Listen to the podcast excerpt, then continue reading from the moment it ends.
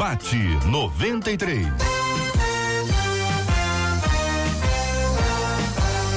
Realização 93 FM. Um oferecimento Pleno News. Notícias de verdade. Apresentação J.R. Vargas.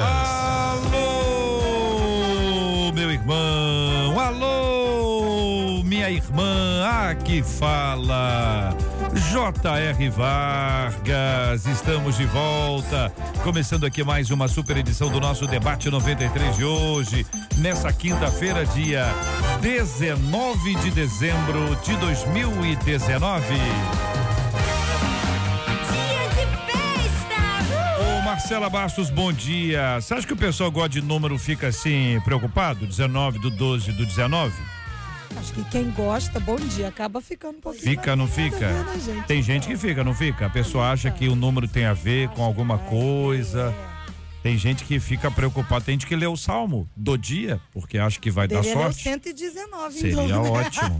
Aí É boa recomendação. todo, Então tá aí, a pessoa vai ler o Dica, salmo já que gosta do 119. 19, leia o 119. É uma, uma dica, né? Porque tem gente que fica. Não tem essa coisa que a pessoa fica muito su- supersticiosa, Tem, tem. Tem inclusive fica com músicas, com letras, com eh, textos da Bíblia, com números da, da Bíblia. A pessoa é, Jesus tinha 12 apóstolos, eram 12 tribos.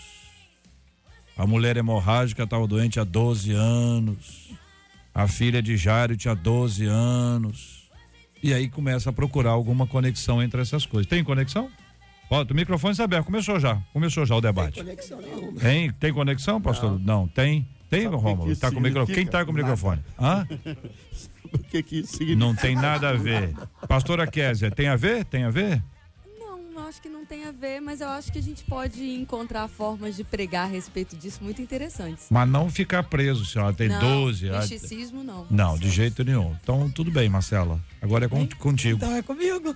968038319, depois que você já foi inspirado aí a ler o Salmo 119, manda pra gente aqui o aniversário do seu pastor, sua pastora, aniversário da sua igreja, conta o seu nome que ao final nós vamos orar e nós queremos mencionar você aqui. Afinal de contas, você está dando aí honra aos seus pastores e nós queremos honrar quem honra os pastores aqui. É, tchauzinho para quem já está com a gente no Facebook. Demoramos, a gente tá. Se cair, há um problema no Facebook. Caiu não é nosso, não. A transmissão. A transmissão. A transmissão. então, fica com a gente aí. Hoje o Facebook tá meio incerto, mas a gente tá aqui juntinho. Como juntos e preparados estão os debatedores. Eles vão dar tchauzinho, sorriso pra você. Você vai conhecer pela câmera o pastor Luciano Regis com a Bom gente dia, gente. hoje. Graças pai. A nossa menina da mesa, estreando hoje, pastora Kézia Galo. Vai falar sobre números. Ao meu lado direito, pastor Rômulo Rodrigues. E ao meu lado esquerdo, o bispo Davi Alberto. Todo mundo preparado para esse debate. Muito bem, quero agradecer o carinho da sua audiência ouvinte, tá com a gente, tá no Facebook, vem pra cá, vem, vem pro Facebook da 93 FM, acompanha a gente aqui, que é sempre muito legal quando você pode, pode acessar aí, tá no rádio, tá acompanhando, corre pro Face, abre ali, vai conhecer aqui o nosso estúdio, vai conhecer, vai ver que a gente tá em obras aqui dentro, bom, vamos dizer isso pro nosso ouvinte, né? Nós temos aqui esse artista, como é o nome de- desse artista aqui? Hein? José. José é o artista que está resolvendo o problema do nosso ar, ar-condicionado. É tratado como artista. Já, deu- já deram água para ele? Café? Chocolate? Panetone? Ê, José. Resolveu? Resolveu. Salva de palmas pro José. Salva de palmas. Problema do ar-condicionado tá resolvido. Tava bom para mim do jeito que tava, mas agora vai ficar bom para todos, né? Todos gostam de estar mais fresquinho, então vai estar do jeitinho que a maioria gosta. Estamos juntos no Debate 93. Tema 01 do programa de hoje. Vamos lá, minha gente. Para assumir cargos é preciso o mínimo de tempo na igreja e o mínimo de santidade. O pastor Rômulo vai explicar pra gente depois o que seria o mínimo de santidade. Como é que, como é que você faz essa conta aí? Eu ia pedir pra pastora Kézia, que ela é boa em números. Mas eu vou deixar esse o pastor Rômulo, porque a pastora Kézia tá, tá, tá nova aqui na mesa, é a menina da mesa, não vou, não vou passar essa, essa benção pra ela. O pastor Rômulo é mais antigo, então para explicar o que seria o mínimo de santidade. Mas não é agora não, daqui a pouquinho. A pessoa que assume uma liderança, continua ouvinte agora, e uma pessoa que assume uma liderança sem ter condições, estaria trazendo maldição para sua vida e para a igreja? Será que em nome da obra algumas igrejas não estariam ignorando o que a Bíblia diz em 1 Timóteo 3, 6? Não seja neófito para não suceder que se ensoberbeça e incorra na condenação do diabo? E se o despreparado já assumiu, hein? Há algo que se possa fazer? Quais as características que apontam que alguém está preparado para ser um líder? Eu quero ouvir a sua opinião, ouvinte. Mas tem essa experiência na sua igreja?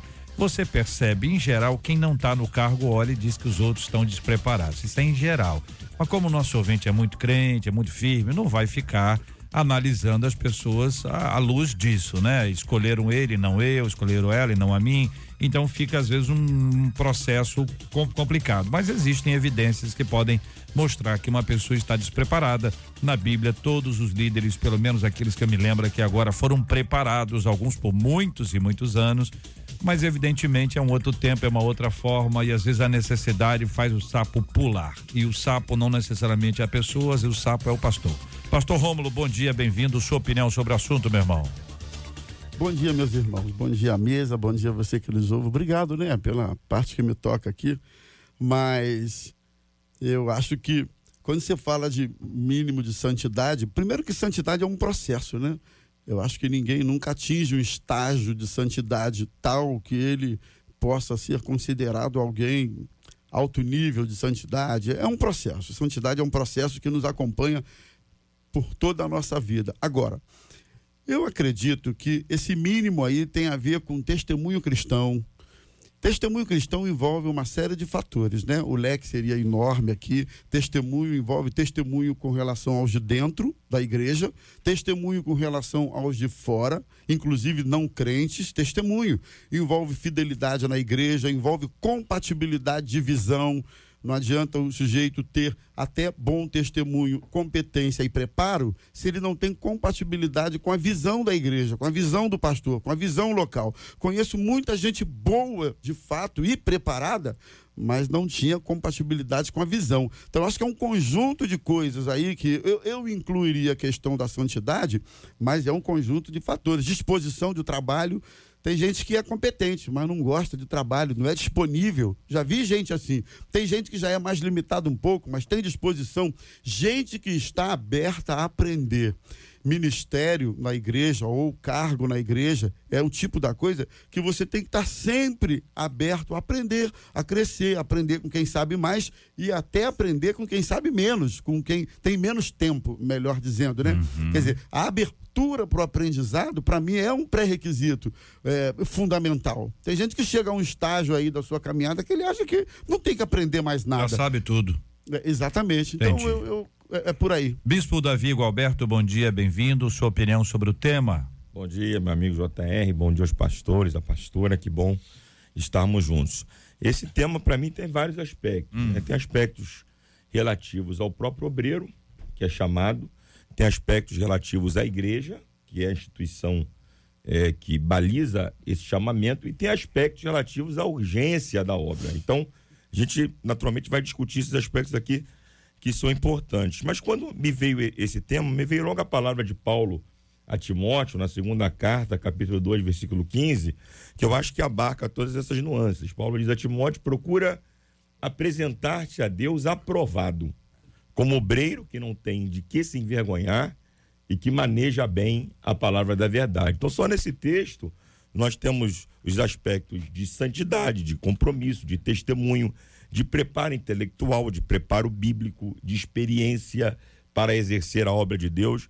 Então, de fato, é, é, biblicamente falando, para exercer a obra de Deus tem que ter um chamamento. Mas Deus, quando chama, é, você colocou muito bem isso, não há um só personagem bíblico que tenha sido chamado por Deus e enviado imediatamente. Todos que foram chamados, eles foram preparados hum. para exercer a obra do Senhor. Então, acho que o preparo é, espiritual, intelectual, emocional, bíblico, ele é fundamental para que alguém possa, com eficiência, fazer a obra de Deus. Pastor Luciano Regis, sua opinião sobre o assunto. Bom dia, bem-vindo. Bom dia, JR, amados debatedores, você que nos ouve, você que nos assiste e ouve, que Deus nos abençoe na manhã desse dia. Obviamente, essa é uma palavra é, que já foi dada com, com, com propriedade pelos pastores que me antecederam, sobretudo sobre é, tempo mínimo e santidade. Né? Hebreus 12, 14, que já foi falado, seguir a paz com todos e a santificação, ou seja, um processo. Mas a gente precisa entender o seguinte: nós vivemos numa demanda é, e as pessoas inverteram o processo. Jesus pede para a gente orar por trabalhadores, e a gente está orando por colheita. Né? Jesus pede, olha por trabalhadores, para que eu envie ceifeiros.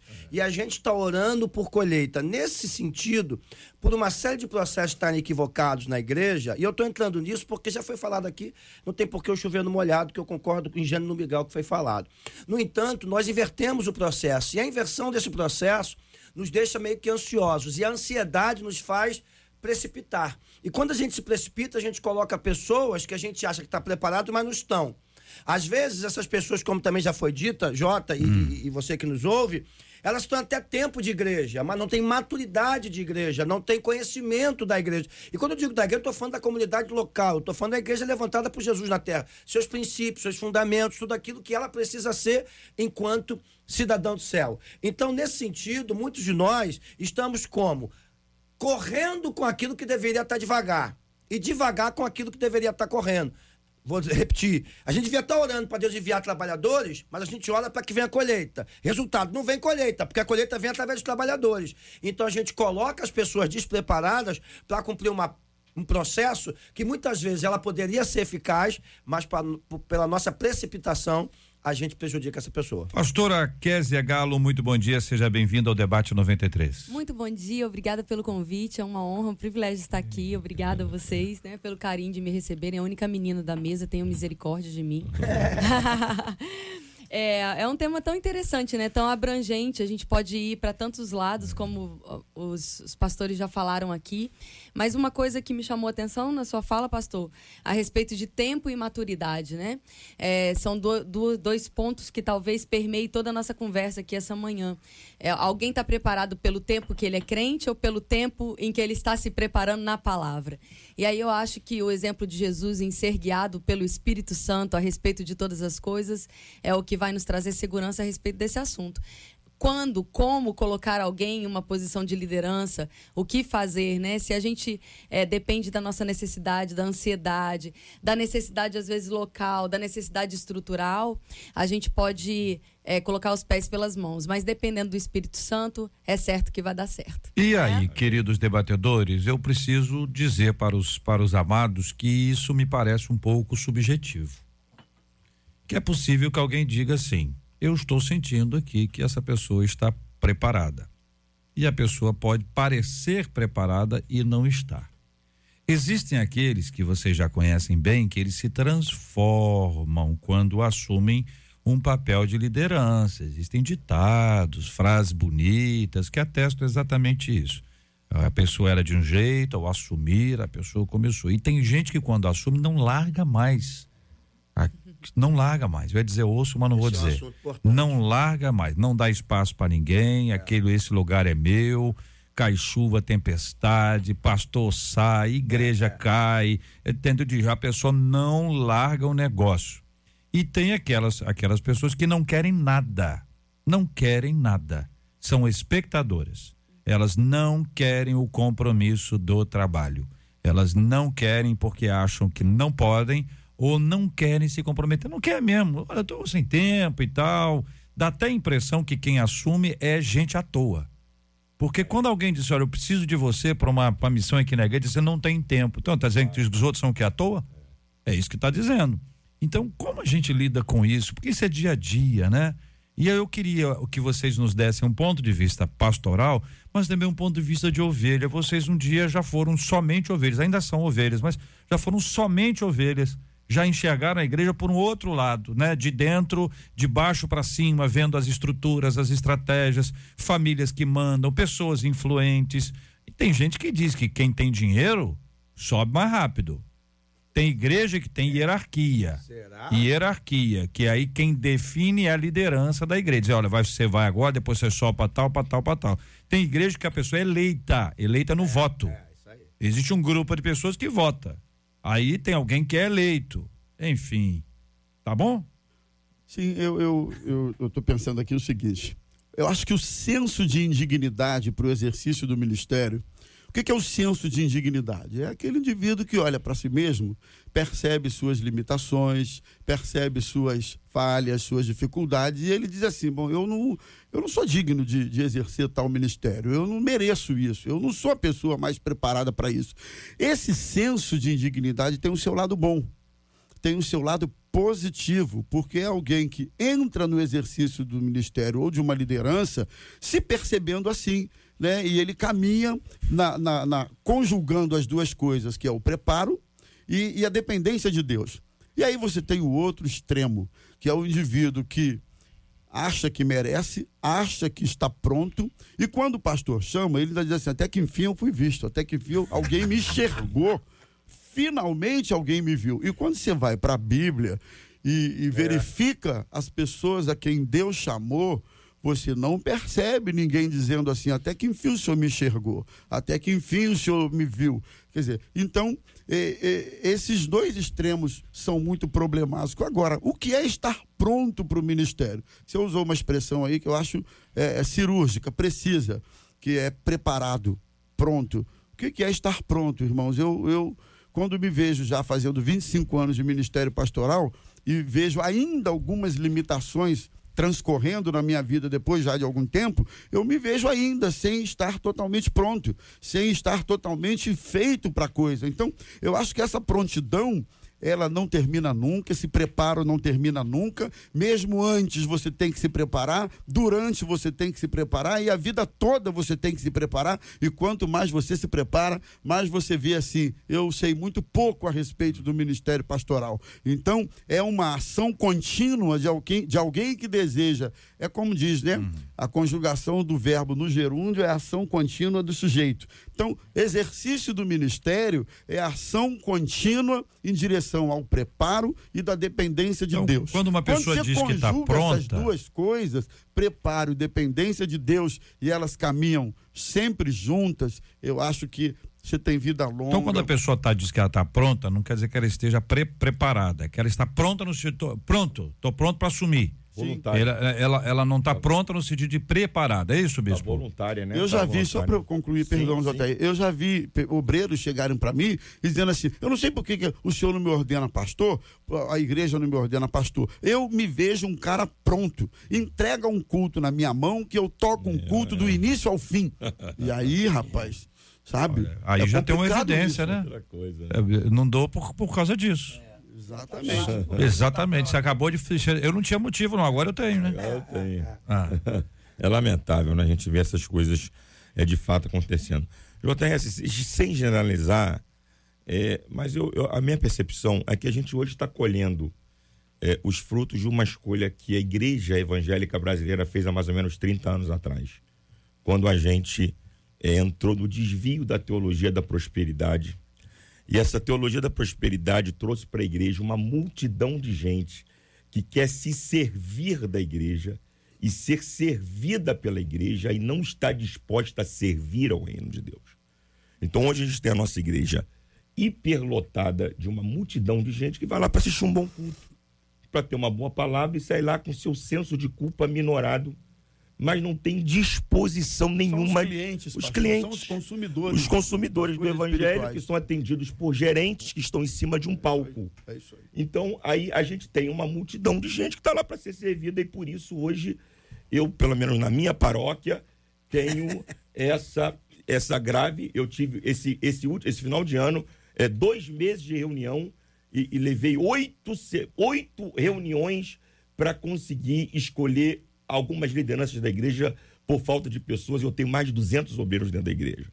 Então, hoje a gente tem essa carência por conta de uma escolha que nós fizemos há algum tempo atrás. Então, acho que se a gente pregar o evangelho como ele tem que ser pregado, o evangelho de Cristo, que a gente não veio para ser servido, a gente veio para servir, nós teremos muito mais gente disposta a ser útil ao reino de Deus. É, esse é um problema, meu bispo querido, que nós temos. Não o pastor, por exemplo, Rômulo, não tem esse problema nosso.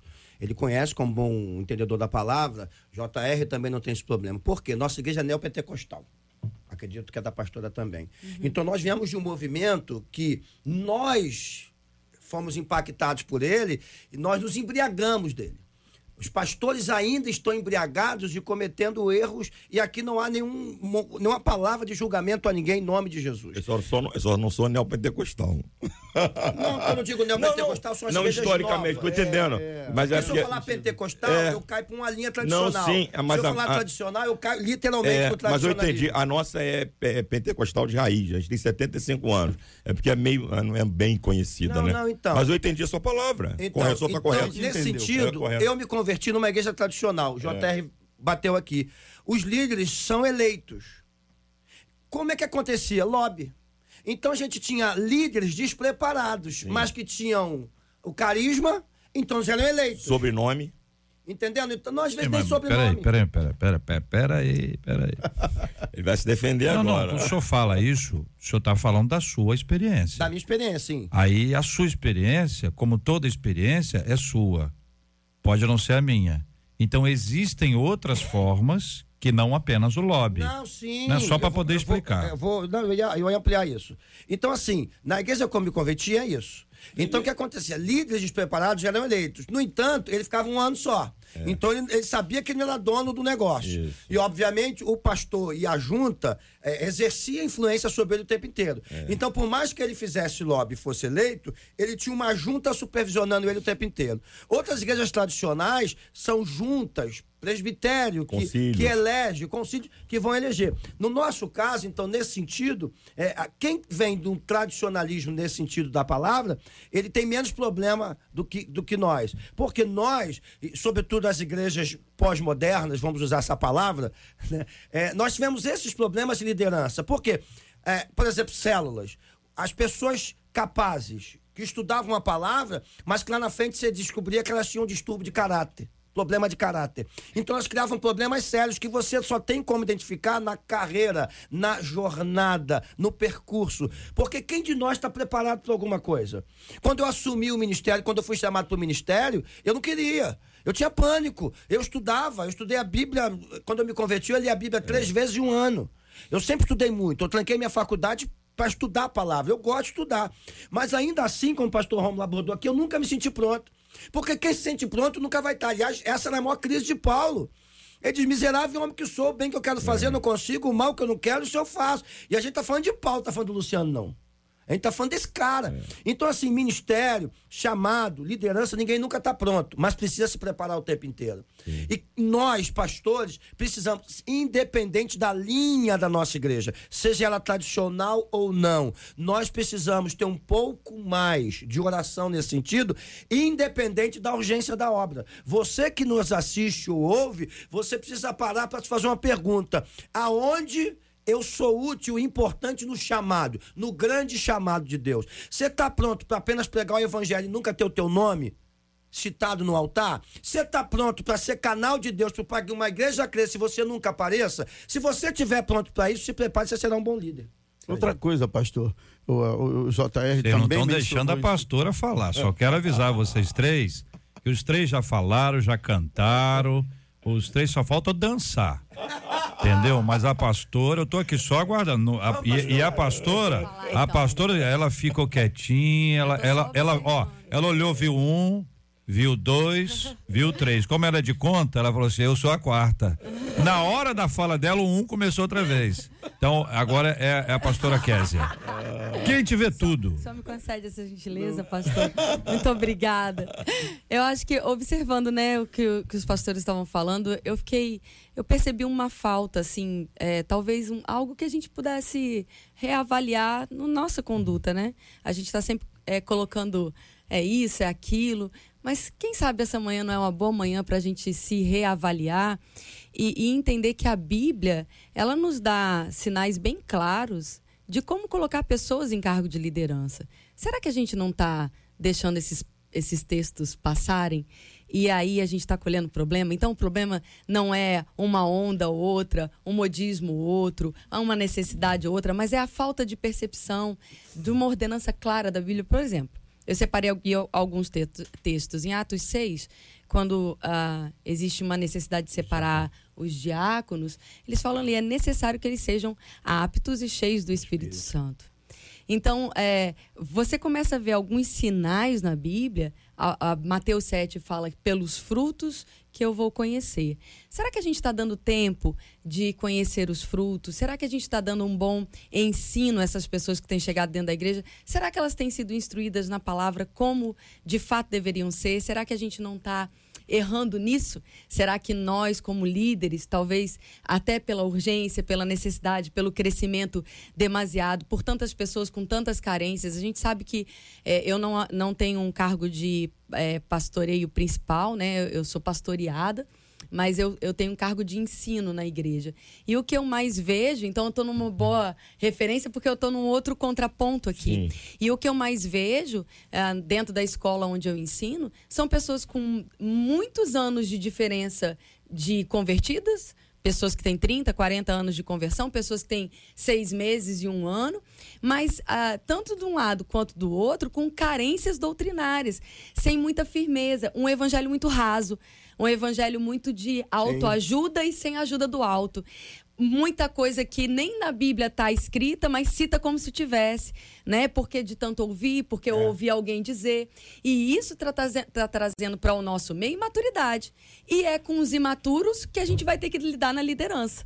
Então, será que o problema deixa de ser um se é pentecostal, se é, né, se é uma coisa, se é uma teologia outra, é. e não passa a ser uma falta de percepção no que a Bíblia coloca como posso, conduta de avaliação? Posso ponderar isso aí? Se eu acho. Peraí. Pode, eu deixo, pastor, deixa. Sim, obrigado. obrigado. Eu acho que fazer essa meia-culpa, é, a gente precisa realmente. Nós, pastores, muitas e muitas vezes, escolhemos pessoas pessoas por N fatores, né? Porque precisa, pela força da necessidade, por motivos aí que o pastor Luciano citou. É, às vezes você recebe um indivíduo de uma outra igreja é. e, e, não sabe nem a história do cara e ele viu que ele tem uma lábia boa, viu que ele tem uma oração legal, viu que ele tem um jeito, viu lá que você logo coloca. Então, assim, nós precisamos fazer meia-culpa nesse sentido? Sim, precisamos. No entanto, eu também tenho visto que muitas pessoas cumprem esses requisitos todos na hora de serem convidadas, mas se corrompem no processo. Sim. E aí não dá para fazer meia-culpa, é. para jogar a culpa só não, na, é. na, nas costas de quem escolhe. Claro, eu já é vivi dinâmico. O processo é dinâmico. É. como, como nós falamos, às vezes, às vezes a, a, pessoa, quando assume, ela muda. É. Na verdade, ela não mudou, ela se revelou. A gente aqui não, não, né, não, não, O poder revela, né? Não é isso? O poder. Um dado assim muito legal. É, quer conhecer alguém, é, poder. dê poder a ele. Quer, quer conhecer mais ainda, ah. tira o poder dele. É, Aí o bicho pega. É. Olha, nós temos que encerrar a nossa live. Vamos começar, continuar o assunto. Tá bom? Pode, Marcelo? Então nós vamos continuar o assunto. Vocês estão autorizados, tá? Eu fui autorizado, agora vocês também estão autorizados. Mas nós precisamos encerrar a live ah, do Facebook, agradecendo a você pela sua companhia. Nós continuamos no rádio, corre para o rádio 93,3, vê fora do Rio ou em algum lugar que você não tenha uma captação boa ah, do nosso som, você escuta a gente pelo aplicativo, o app da 93 ou pelo site radio93.com.br. Ah, a gente analisa esse assunto e eu vou retomar aqui um dos textos que a pastora mencionou, especificamente de Atos 6, versículo 3, os três critérios que são apresentados aqui. O primeiro deles é, é boa reputação. Nem vou botar homens, tá? Para não botar pilha. Vai dizer que eu estou botando pilha. o tá, está botando pilha. Tá? O texto está falando sobre diáconos. Uhum. Né? Diáconos para esta igreja de Jerusalém que nasce e que se espalha, né? Escolhi dentre vós sete homens, uh, também tem número. Tá certo? Então, Essa parte eu falo. Não é isso? A Kézia vai falar, a pastora Kézia. Mas boa reputação. Estou lendo a versão revista e, e, atualizada. Boa reputação. Então tem uma caminhada. Você não consegue ver se uma pessoa tem boa reputação sem até pesquisar. Pesquisar, é, procurar, saber a informação. Claro, tem que ter uma. Tem que ter uma habilidade enorme para isso, para não parecer que é fofoca, né? Cheios do espírito Aí não é aquele mínimo, né? É cheio, copo cheio. E de sabedoria. Certo? Aí é, é isso aí. E veja que eles estão sendo encarregados para o serviço diaconal, que neste caso é de serviço às mesas. Uhum. E os apóstolos iam cuidar da pregação e da oração.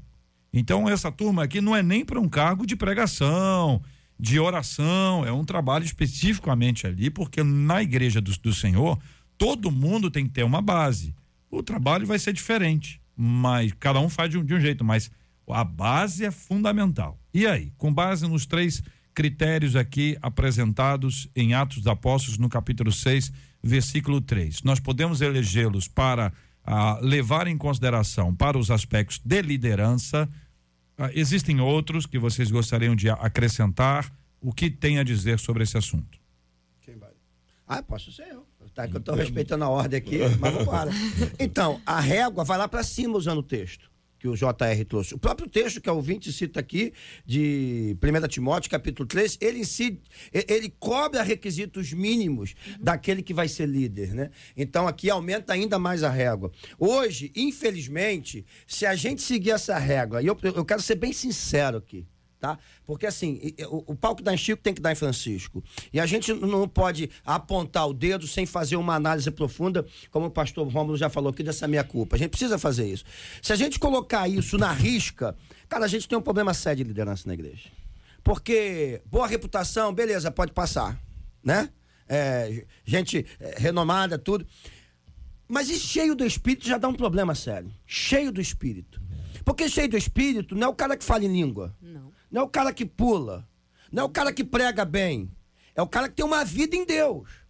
É o cara que a vida dele é um testemunho vivo do poder de Deus. Que manifesta o fruto do Espírito. Exatamente Exato. isso. Então, nesse sentido, nós já temos um problema sério. Volto a dizer, na igreja de hoje. Nós precisamos hoje, Jota, fazer, infelizmente, infelizmente, isso é triste, fazer uma espécie de reformulação de tudo. Porque a igreja se perdeu muito. Não no sentido de Cristo, entenda, até porque a obra é dele. Quem faz a obra é Cristo, é Ele que manifesta a graça, é Ele que manifesta o poder. Mas no sentido de nós, enquanto líderes, treinamento, cobrança, gasto de tempo, oração, porque às vezes demora-se para orar para ter uma resposta de Deus, mas comumente e facilmente a gente entende uma resposta de Deus como uma resposta do nosso coração. Aliás, algumas igrejas levantam pastores por revelação. E a gente sabe disso. Existe gente que levanta líderes por revelação, por entendimento e por uma série de fatores. Então, se a gente botar essa régua de Atos 6 que o JR trouxe e a pastora trouxe aqui, essa régua por si só já resolve o problema todo. Se a gente entender que a gente precisa levantar gente cheia de Deus, e JR já falou, não é quem vai pregar, não. É quem vai cuidar da mesa, quem vai servir as famílias, quem vai pôr ordem nesse negócio. Quem vai servir, quem vai ajudar a levar a ceia para dentro de casa, quem, enfim essas pessoas, por obrigação, tinham que ser cheias do poder de Deus, e aí aumenta mais ainda, conhecedores da palavra. A gente tem, infelizmente, Jota, pastores no altar pregando bobagem. Então, como é que a gente não vai. De, como é que a gente de, resolve isso? Estou pensando aqui o seguinte: como é que faz? A questão é, é a formação. É. É, a gente precisa. E aí vem, vem assim: o pastor precisa de mais tempo para ser formado pastor a, a comunidade para ser estabelecida, para ser organizada, para ser estruturada, ela precisa de um tempo maior para formação de liderança. Tenho, Entendem? Eu tô, eu tô, lógico que eu tô falando assim. Se eu escrever aqui, ó, né? eu vou escrever é. aqui, ó, vou é fazer um, ó, vou fazer um plano sensacional aqui. Entendeu? Só que a vida diária é, é, é dinâmica, como uhum. disse o uhum. pastor Romo. É orgânica. É orgânica. Você não tem um negócio assim, ó, é o A mais B igual a C. Acho que você, você, quando você lê o texto, você foi ao encontro do que a pastor, pastora Késia colocou, mostrando que a igreja precisa seguir o padrão bíblico. Exato. É, o, o, nosso problema é que a gente deixou de seguir o padrão bíblico para seguir um padrão gerencial. Exato. Por causa da necessidade. Um padrão empresarial. É. Então, quando a gente inverteu as coisas, a gente está com problema. É, isso aí. Porque a Bíblia é suficiente para resolver Exato. todas as nossas questões. Amém. Quando a gente se afastou da Bíblia, a gente exemplo, gerou um problema. Né? A gente, a gente gerou um problema Só sério. dentro, pastor, na sua Sim. fala para corroborar. Sim. O JS, sete diáconos para ser levantado. E já tinham quase 5 mil pessoas na igreja. Olha aí. Uhum. E, que, uh. e, que daria, e que daria conta de todo mundo. Mas aí, tá, aí é, Seguindo o padrão é, bíblico. Então, só, só, só concluir, Sim, pastora claro. Então, o que, que, o que, que acontece? A gente, quando forma obreiros hoje, hum. numa grande maioria, a gente, de dar, dar para ele fundamentação bíblica. A gente dá um curso. A gente dá um curso. A gente coloca o cara dentro de uma sala e é pior, a gente está trazendo coach para ministrar para obreiro. Exatamente. A gente está colocando coach para ministrar para obreiro. A gente está a gente, a gente tá criando gerentes e não pastores. É, tá tirando o brilho de Jesus e O botando brilho nos de homens, Cristo. né? Então, É. a palavra tem sido deixada de lado e nós estamos seguindo padrões empresariais. Esse é o problema da igreja hoje. Eu queria só, à luz do que está sendo exposto aqui, ressaltar uma expressão que para mim ela é inseparável disso aí. A expressão processo. No reino de Deus, tudo o que Jesus propõe, o que a palavra propõe, o que os apóstolos propõem, e, eh, envolve a questão do processo. Eu vou além. Até a conversão de uma pessoa está ligada a um processo. Tem gente que diz assim: eu me converti no dia 8 de abril de 1999, às 2h15 da tarde. Caramba, a, a vida do cara deu um clique naquele dia e a partir daí tudo mudou. Mas eu considero que, na maioria dos casos, a conversão começou. É como um, é como como é o nome daquele timão?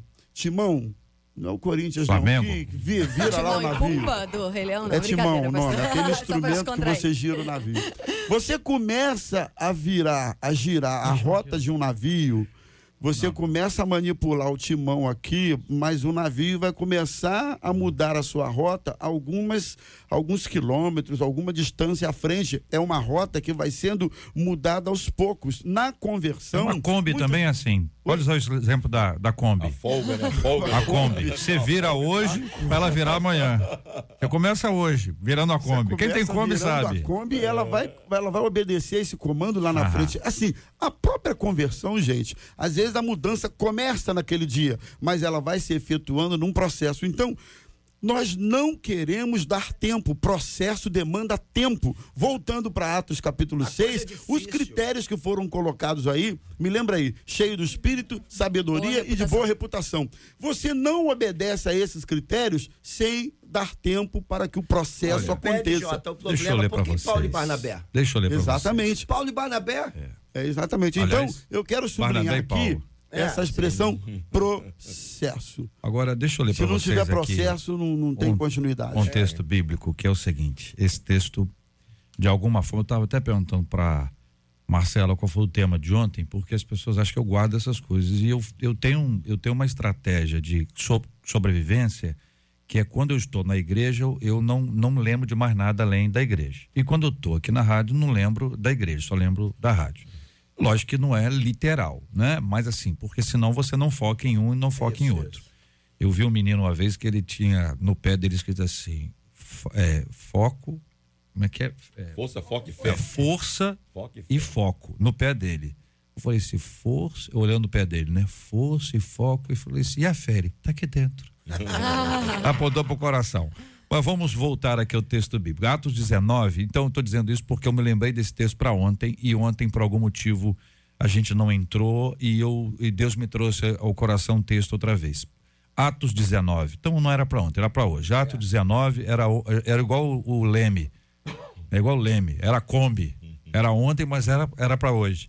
Atos 19, versículo 8 em diante. Durante três meses, Paulo frequentou a sinagoga onde ele falava ousadamente, é legal que descreve aqui, né? Ousadamente, dissertando e persuadindo com respeito ao reino de Deus.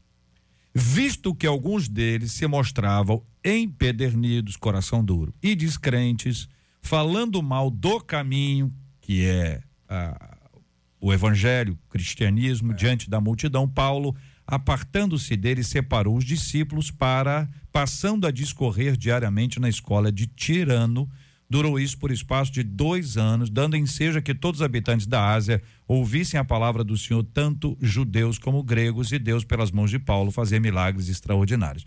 O meu ponto aqui é que estes líderes aqui, esses discípulos, foram preparados por dois anos, por dois anos, e eles foram os plantadores das igrejas da Ásia.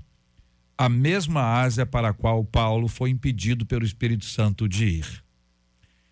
Às vezes, você aparentemente dá um passo para trás ou dois passos para trás para dar vários passos para frente. Amém. A gente, já que estamos repensando, a gente podia propor essa reflexão para cada liderança a partir de nós, evidentemente, de que talvez seja uma boa hora de estabelecer um, um tratamento, um, um, estudo, sei lá o que, que vai, cada um tem até o seu jeitão lá, né? Mas de você trabalhar um pouco mais essa liderança, formando-a à luz das escrituras, Amém. com base nas sagradas letras, para a gente poder avançar em termos espirituais, né? Eu fiquei preocupado com essa coisa, a gente ter muita, muitos, muita, muita instrução externa que pode ser boa por, por, um lado e pode ser ruim por outro lado, e mas não ter a Bíblia. Ou a Bíblia ser assim, rapidinho. A segunda opção. A segunda opção, olha, vamos ler um texto da Bíblia, porque eu preciso ler. Ó. Lido o texto, vem cá, o fulano e tal. Aí começa lá o, o show. É. Não, então a gente teve. Eu vou dizer uma coisa que estava na internet. Tá? Eu não oh. assisti, eu vi na internet. Meu Deus. Um cara que é famoso coach, ah. foi ministrar numa igreja grande de São Paulo, tá na internet. Hum. Vou, nem vou citar o nome da igreja, mas todo mundo sabe. Eu não sei. Só entrar na internet aí vai ver. Eu vou não. Depois é TV. aí chama um coach para pregar, um monte de pastor, uma igreja gigantesca, lotada. E o cara começa a xingar, inclusive, os pastores em cima do altar, irmão. Sem usar a Bíblia. Aí os pastores aqui, ó. Aplaude. Uh! E pagaram um dinheirão para assistir isso aí. Então preste atenção. É o que o Jota falou. A gente precisa dar alguns passos atrás. A gente precisa refazer. E, e, e assim, a gente precisa entender uma coisa: quando dá passo atrás, isso implica em perda. Sim. Ninguém dá passo atrás e continua vencendo. O passo atrás implica numa reformulação geral. Então, se a gente se preocupar com as perdas, a gente vai ter uma perda muito maior. Porque o passo atrás significa, cara, eu preciso frear isso aqui. Eu preciso rever o processo. Sim. Eu preciso entender para quem eu estou trabalhando. Eu preciso entender para quem eu estou fazendo. Quem me chamou. Para onde eu vou levar meu povo? Para onde eu vou levar a minha comunidade? Para onde eu vou levar as pessoas que vão chegar? Cara, eu preciso parar. E quando você parar para você rever algumas coisas, você vai ter problema na liderança que você tem atual. Como o pastor abriu a fala dele aqui. Gente que está contigo, você vai descobrir que não comunga da mesma visão. E, e, aí ele vai aparecer. Porque ele vai, ele vai discordar. Ele não vai discordar, isso é bom. Ele não vai discordar em secreto, ele vai discordar no meio da reunião que você fizer. Ele vai dizer, não, eu não concordo, não. E aí será que a gente vai ter, você não concorda, não, foi bom, estava esperando essa coisa, a partir de hoje você perde sua liderança. Porque em perder a liderança, se a gente fizer isso, algumas coisas drasticamente, e em alguns casos precisa ser drástico, é, a gente perde pessoas. Porque ele vai sair e vai montar a igreja dele, isso é um fato. Isso é um fato histórico no Brasil. E ele vai levar da tua igreja, dependendo da quantidade de pessoas que administra, ele vai levar pelo menos a metade. Satanás arrastou um terço. Então ele vai levar uma galera. Isso é um... são melhores do que o diabo. Isso é o fato. Então, assim, mas se a gente não agir com conhecimento bíblico, em oração, buscando em Deus aquilo que ele tem para nós, a gente vai continuar tendo problema. Agora, eu queria levantar um ponto aqui, talvez não, pastor, a fala é toda sua. Fique à vontade. Não se sinta constrangido, pastor. Pra quem não está assistindo, de lhe ouvir, JR começou a rir porque era a vez da pastora e o pastor entrou. Eu não falei nada. Só observando agora. Fala, pastora, pode falar. Não, Quem vai? não, não, por favor. Não, não, por favor. não, eu vou entrar em um assunto ainda mais denso, pode. Não, o ponto é o seguinte, é rápido. Será que essa geração de pastores que está se formando nas últimas décadas, vamos botar aí 30 anos para cá, talvez, é, não é uma geração muito, muito pilhada pela concorrência, pela disputa, pela por, por esse tipo de coisa. E aí o imediatismo acaba se tornando a tônica, dentre outras coisas, também no ministério do sujeito, né? Porque se ele abrir guarda para perder liderança, para perder estrutura, para perder pessoal, para perder mão de obra, o concorrente vem e pega. Mas essa então competitividade então, é resultado desse evangelho empresarial. Exatamente. Vem tudo uma coisa remota Exatamente. Pastora, por favor. Pastora. é, é, muito interessante, né? Porque a gente é, fala, fala, coloca os nossos pontos de vista e às vezes é só ponto de vista mesmo mesmo, né, a respeito de um assunto que é tão abrangente, mas a gente está tratando de virose e não está tratando de algo específico, né? É, a gente da não. Infecção. É, é da, da, vamos descobrir a bactéria e não ficar falando que é virose, né? A gente não perde ninguém, a igreja não é nossa. Eu não quero ter o tipo de gente que, na, numa reunião, vai me ofender na frente de todo mundo, vai me ameaçar levar a um terço da igreja que seja, e se um terço da igreja vai sair com essa pessoa, eu tô recebendo é um presente, um livramento. Então, é entender que a igreja não é nossa, é a igreja é do Senhor. É ele que comanda, se a gente está na dependência dele, é ele que vai respaldar. É, é, interessante quando a gente volta ao assunto de será que a gente não está desprezando o que a Bíblia fala e tomando as falas é, de homens, de pessoas boas, pessoas que corroboram para o ministério. A gente não está falando mal aqui das pessoas que ajudam a gente com treinamentos. Quantos treinamentos maravilhosos que tem? O problema é substituir. É. O problema não é ter, né? O problema é a substituição. Ou às vezes uma linha até mesmo mundana, disfarçada de uma fala gospel dentro Isso. da igreja. Esse é o problema. Mas Bill Hybels, um grande líder da igreja, ele, é, ele fala: não coloque ninguém por necessidade, você nunca mais vai tirar essa pessoa de lá uma fala tão interessante, hum. né? É, não coloque ninguém por necessidade, porque depois você nunca mais tira essa pessoa de então, lá. Então, pastor, mas para você continuar mais fundo, não é isso que está acontecendo na igreja? É, então, mas é, a, a, razão será que não é porque a gente está dando atenção demais a essas frases e pouca atenção à palavra? Hebreus 6, quando a Bíblia vai citar dos, da doutrina básica, ela tem uma lista ali de é, imposição de mãos, fé, ressurreição dos mortos, juízo eterno, e aí a gente pega essa lista básica de doutrinas e fala: sem essas coisas básicas, nós não estamos aptos biblicamente para prosseguir. Aí eu pergunto: se a Bíblia está chamando isso de base, será que a gente não está desprezando o que a Bíblia está chamando de base e considerando base qualquer coisa que supra a nossa necessidade? Agora, um outro lado dessa mesma história é que, ainda que a gente faça todo o processo como ele deve ser feito corretamente, ainda pode aparecer Judas Problema, pode aparecer né? Pedro. Com certeza. Pode aparecer o irmão Tomé, que faltou o principal culto. Pode aparecer. Correto? Pode, não pode acontecer? Pode. Sim. Ele, não foi, ele foi ao culto? Vai, vai acontecer. Tomé vai deixou todo mundo esperando, é, achou que ele ia estar tá é, lá para dar uma força no culto e não apareceu. pode acontecer, pode acontecer. Humanos. Estamos lidando Agora, com seres humanos. É, me parece que tudo isso aqui é, é, fundamental e eu queria utilizar uma expressão do eu quero ser igual a. E aí deixar um espaçozinho. Porque todos nós temos é, pessoas que nos inspiram. Uhum. Não, não, é verdade? Pessoas que nos inspiram, ou que já nos inspiraram, ou que já nos inspiraram mais. Não é que você diga assim, poxa vida, o fulano e tal. E tem um, tem um tempo que a gente fala igual a pessoa. É, no, nos anos 90, o que tinha a moda cavanhaque era uma coisa impressionante.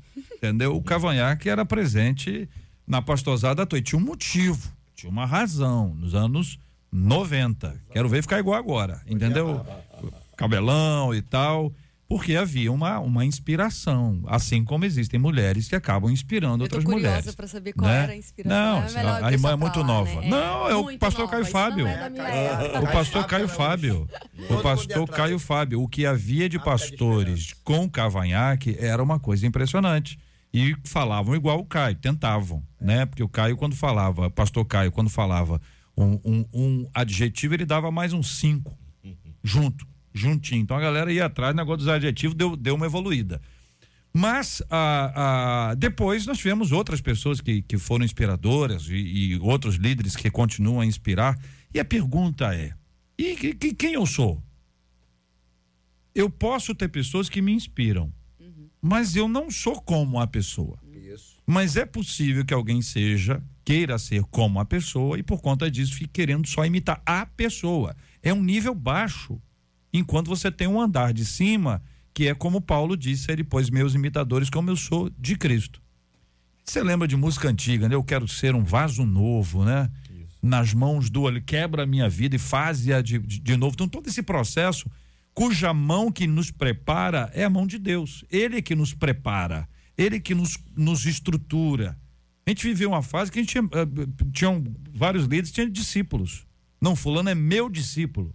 E o fulano que era meu discípulo, se não, se não cantasse na, na, na partitura estabelecida ali, isso era uma coisa, era uma, havia até uma opressão. Não pode dizer nada sem minha autorização. É assim, não pode comprar nada sem minha autorização.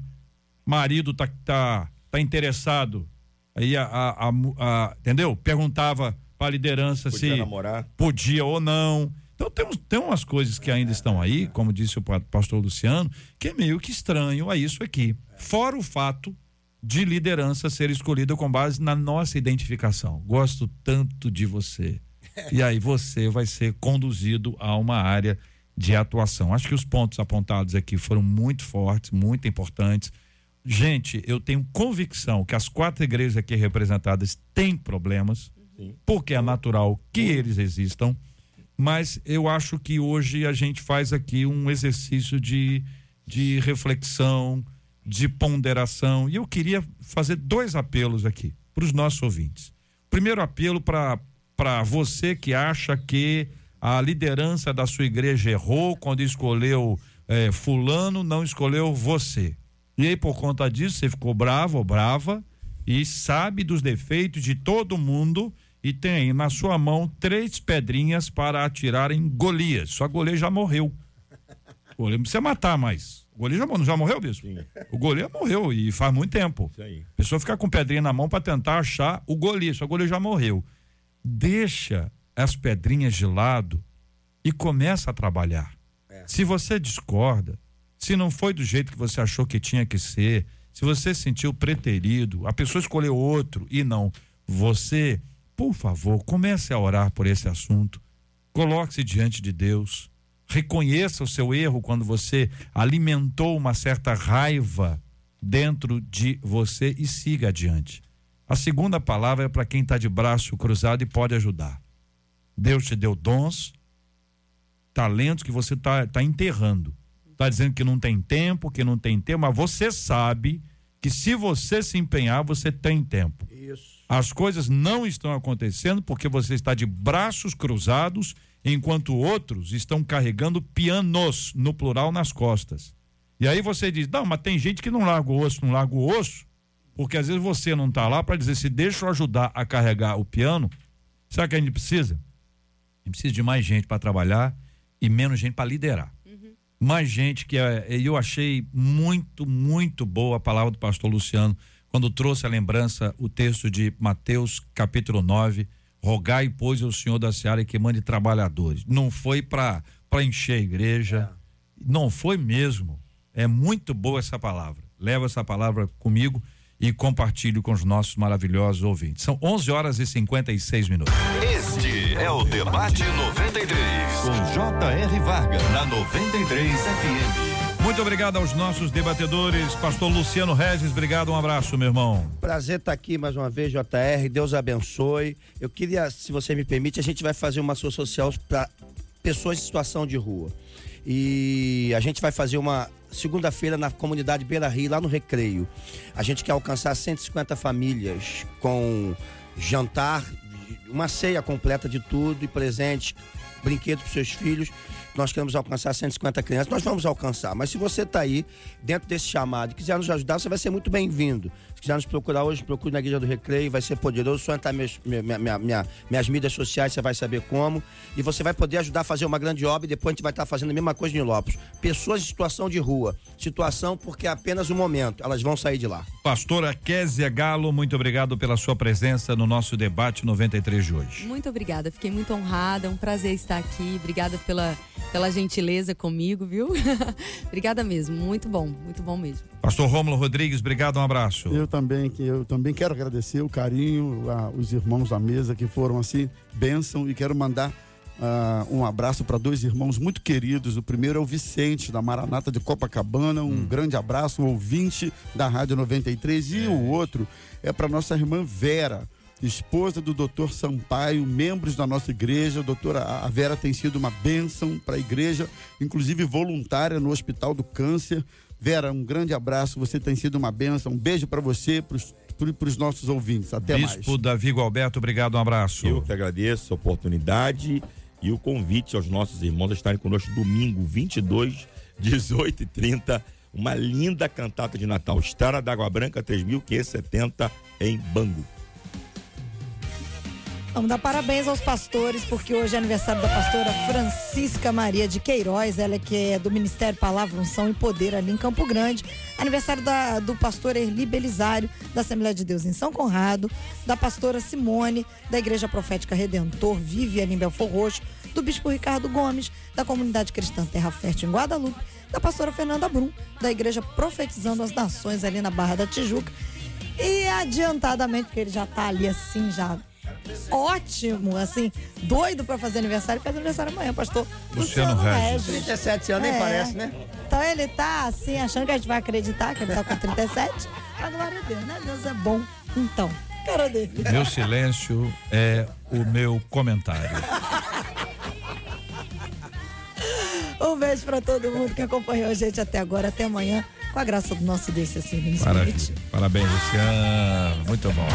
Nós vamos orar juntos mais uma vez e vamos apresentar diante do Senhor a nossa vida, o coração dos nossos ouvintes, quanta gente acompanhando a gente hoje, que sorriu conosco, mas tem vivido uma luta muito grande. Nosso Deus é maravilhoso, ele nunca nos deixa sozinhos. Uma coisa que eu queria que você lembrasse: antes de você conhecê-lo, ele já te conhecia. E é muito, muito, muito consolador saber que Deus já nos acompanhava antes mesmo de nós o seguirmos. Vamos orar pelos enfermos, pela cura dos enfermos, consola os corações enlutados e por toda a liderança. Você que tem servido ao Senhor e percebe que você não está preparado, prepare-se, prepare-se, não fuja da raia, prepare-se, busque ao Senhor, busque aprender, busque crescer espiritualmente. Deus tem muita coisa para realizar através da vida de uma pessoa que se coloca à disposição dele, como Isaías. Eis-me aqui, envia-me a mim. Vamos orar? Jesus querido, nós louvamos o teu nome por esta manhã. A tua palavra diz que no Senhor o vosso trabalho não é vão. Que esse seja o espírito, que essa seja a motivação que nos leva a trabalharmos para ti. Que esta conversa, que esse debate tenha sido de grande valia e edificação para todos os que nos ouvem nesta manhã. Nós louvamos a Ti pelos debatedores, por essa porta que se abre sempre para compartilharmos a Tua palavra. Te louvamos pelos pastores queridos que estão fazendo aniversário, inclusive pastor Luciano Regis, abençoa a vida dele, seu ministério, sua saúde, seus projetos, que a tua boa mão esteja sobre eles, Senhor. Assim como a pastora Francisca, Fernanda Brum, pastora Eli, Erli Belisário, pastora Simone, pastor Bispo Ricardo, são irmãos preciosos por quem oramos para que a tua bênção os envolva. Fica conosco, oramos pelos que estão hospitalizados, quem sabe nos ouvindo agora de um leito de hospital, que o teu Espírito Santo possa alcançar a cada um, Senhor. Fica conosco ainda no restante desse dia. É a nossa oração no precioso nome de Jesus, o nosso Salvador.